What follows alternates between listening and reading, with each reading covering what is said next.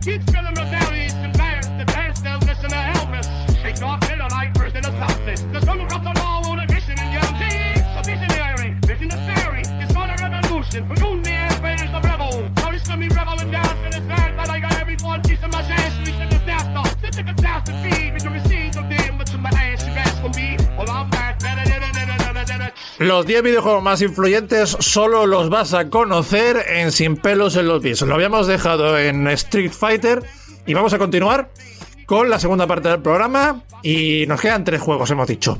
Así que en octavo juego vamos a hablar de The Legend of Zelda. The Legend of Zelda considerado por la inteligencia artificial como uno de los 10 más influyentes de la historia. ¿Y por qué? Os estaréis preguntando. ¿Por qué? ¿Qué dice la inteligencia artificial? ¿Por qué es uno de los 10 más influyentes? Pues tranquilo, allá va que van los datos. Los datos, repito, objetivo. Coño, que se me carrelo. Eh, este, innovación en el género de aventuras. The Legend Zelda es ampliamente considerado uno de los pioneros en el género de aventuras. Introdujo la idea de un mundo abierto en el que los jugadores podían explorar, resolver acertijos y completar misiones de manera no lineal. Esta innovación estableció un estándar para los juegos de aventuras y dejó una marca indemne. Bien, segundo lugar, elementos de rompecabezas. La serie Zelda ha sido conocida por su enfoque en la resolución de acertijos y rompecabezas. Esto ha influido en muchos otros juegos que han incorporado elementos de los mismos de rompecabezas en su diseño de niveles. El tercero, el protagonista icónico. Link, el héroe de la franquicia, se ha convertido en uno de los personajes más icónicos de los videojuegos. Su diseño, personalidad y el hecho de que el jugador pueda nombrarlo a su gusto han, contribuido a su atractivo duradero. Legado musical. La, música de Zelda, compuesta por Koji Kondo, es legendaria y ha influido en la música de los videojuegos en general. El tema principal, en particular, es ampliamente reconocido. Narrativa y mundos ricos. La franquicia ha construido mundos ricos y envolventes con historias épicas y personajes memorables. Seguimos con innovación técnica. Cada nueva entrega ha aprovechado al máximo las capacidades de las consolas en las que se lanzaron. Por ejemplo, con Ocarina of Time fue uno de los primeros juegos en 3D de mundo abierto y estableció un estándar para los juegos de aventuras en 3D. Vamos continuando con experimentación en mecánicas de juego, ya que a lo largo de los años la franquicia Zelda ha experimentado con diferentes mecánicas de juego, como la manipulación del tiempo y la capacidad de cambiar entre mundos. Esto ha influido en la creatividad y la innovación. Y ya por último, inspiración para otros juegos, ya que la influencia de Legend of Zelda se puede ver en muchos otros juegos que han adoptado elementos de mundo abierto, diseño de nivel no lineal y rompecabezas en su jugabilidad. Pues Ángel, dale tú con el Zelda. Lo ha dicho ya todo la inteligencia artificial. Por eso es la inteligencia artificial. A ver, que sí, todo, todo eso ha sido un, referente. Creo que cada vez que también sale un Zelda ha, ha marcado un antes después con mecánicas y con formas, no te voy a decir de, de narrativas, pero sí de cómo utilizar tiempos y, espacios, ¿no? O el mismo espacio cambiártelo de un tiempo a otro, y esto lo hacía de una forma muy temprana.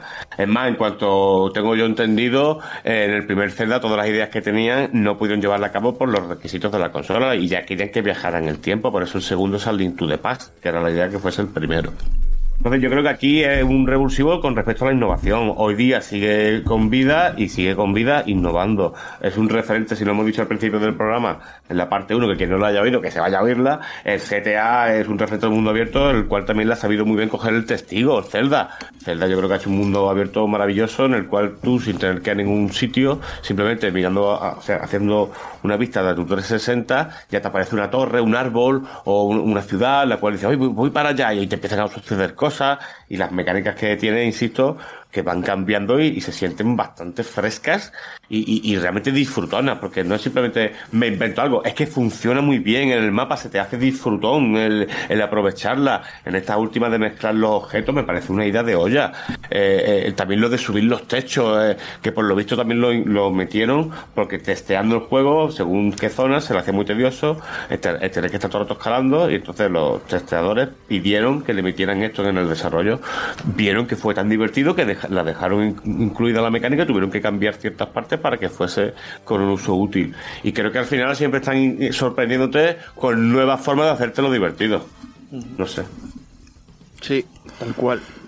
Si es que el Zelda, mucha gente se piensa que el Zelda empezó a ser relevante a partir del Ocarina of Time y no es así. El Ocarina of Time fue el que le puso así un poco en, en, en, boca, de todos y en la vista de todos. Pasó un poco como con el Final Fantasy VII en el tema de Final Fantasy que también había hecho sus pinitos, sobre todo con el 4 y el 6, pero bueno, estamos con el Zelda.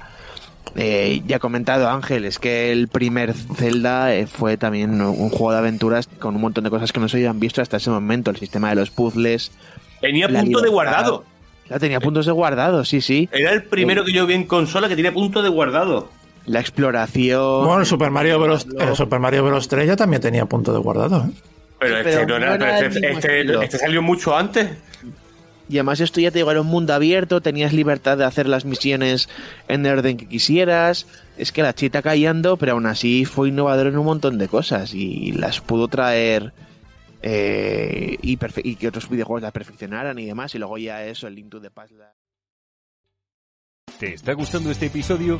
Hazte fan desde el botón apoyar del podcast de Nivos. Elige tu aportación y podrás escuchar este y el resto de sus episodios extra. Además, ayudarás a su productor a seguir creando contenido con la misma pasión y dedicación.